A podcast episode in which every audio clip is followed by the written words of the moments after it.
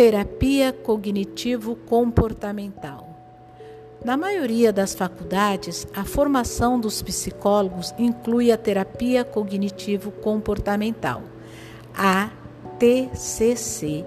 Foi criada visando ao tratamento de fobias, como, por exemplo, o medo de aranhas, de lugares altos e de viajar de avião, a fim de ajudar os pacientes a comparar seus medos irracionais com realidades inócuas.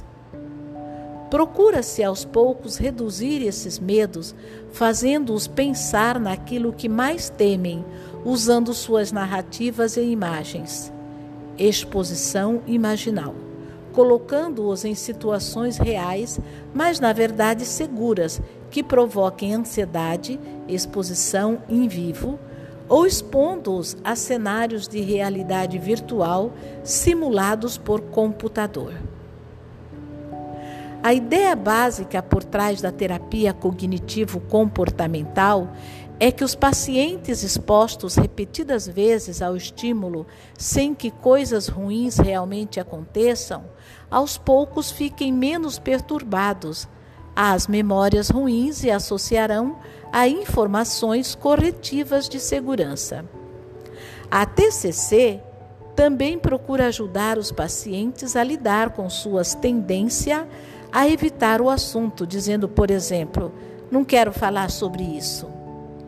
Parece simples, mas como vimos, reviver o trauma reativa o sistema de alarme do cérebro e desliga áreas cerebrais críticas necessárias à integração do passado, o que torna mais provável que o paciente reproduza o trauma em vez de resolvê-lo. A exposição prolongada ou inundação tem sido estudada com mais rigor do que qualquer outro tratamento de TEPT. Pede-se aos pacientes que concentre sua atenção no material traumático e não se distraiam com outros pensamentos ou atividades. As pesquisas demonstram que são necessários 100 minutos de inundação, durante a qual apresentam-se de forma intensa e contínua situações provocadoras de ansiedade, antes de haver redução da ansiedade. A exposição, às vezes, ajuda a lidar com o medo e a ansiedade, mas não existem provas de que seja eficaz no caso de culpa e outras emoções complexas. Se, por um lado, a TCC tem se mostrado eficaz ao tratar de medos irracionais como a aracnofobia, medo mórbido de aranhas, ela não tem dado tão bons resultados em relação a pacientes traumatizados, sobretudo com os que têm histórico de abuso infantil. Apenas uma entre três vítimas de TEPT que vão até o fim das pesquisas sobre o problema mostram alguma melhora. As que completam o tratamento em geral têm menos sintomas de TEPT, porém é raro que a recuperação seja total. A maioria continua com graves problemas de saúde, de bem-estar mental ou dificuldades no trabalho. No maior estudo publicado sobre a TCC para TEPT, mais de um terço dos pacientes abandonou o tratamento. Abandonou o tratamento. Os demais tiveram um número substancial de reações adversas.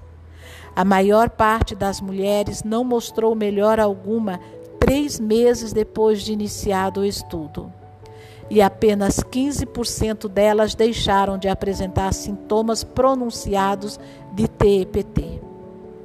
Análises rigorosas de todos os estudos científicos sobre a TCC mostram que o método atinge mais ou menos os mesmos resultados quando usado como terapia de apoio. Os resultados mais fracos em tratamento de exposição ocorrem no caso de pacientes que sofrem de derrota mental, aqueles que desistiram. O trauma não é apenas uma questão de se estar preso ao passado, mas também de não se estar, estar plenamente vivo no presente. Uma forma de tratamento de exposição é a terapia de realidade virtual, na qual os veteranos usam óculos que permitem reproduzir a batalha de Fallujah, no Iraque, como se fosse ao vivo. Que eu saiba, os fuzileiros navais se saíram muito bem em combate. O problema é que eles não suportam estar em casa. Estudos recentes com veteranos australianos mostram que o cérebro deles está reconfigurado para se manter alerta em relação a emergências e não se focar nos pequenos detalhes da vida cotidiana. O tema será desenvolvido no capítulo 19 sobre neurofeedback. Mais do que terapia de realidade virtual, esses pacientes precisam de terapia de mundo real para que, ao andar no supermercado do bairro ou ao brincar com os filhos, sintam-se tão vivos quanto nas ruas de Bagdá. Os pacientes só se beneficiam ao reviver o trauma quando não se sentem esmagados pela experiência. Um bom exemplo disso é o estudo sobre veteranos do Vietnã, do início da década de 1990, que meu colega Roger Pittman fez no começo da década de 1990. Naquela época, eu ia a seu laboratório toda semana, pois estávamos desenvolvendo um estudo sobre opioides em TEPT, capítulo 2. Ele me mostrava os vídeos de suas sessões e discutíamos o que observávamos. Roger e seu grupo faziam os veteranos repetir várias vezes os detalhes de suas experiências no Vietnã, mas os pesquisadores tinham de interromper porque os flashbacks, os flashbacks levavam vários pacientes ao pânico e o pavor com frequência persistia depois das sessões. Alguns nunca voltavam, enquanto muitos dos que continuavam se tornavam mais deprimidos, violentos e amedrontados.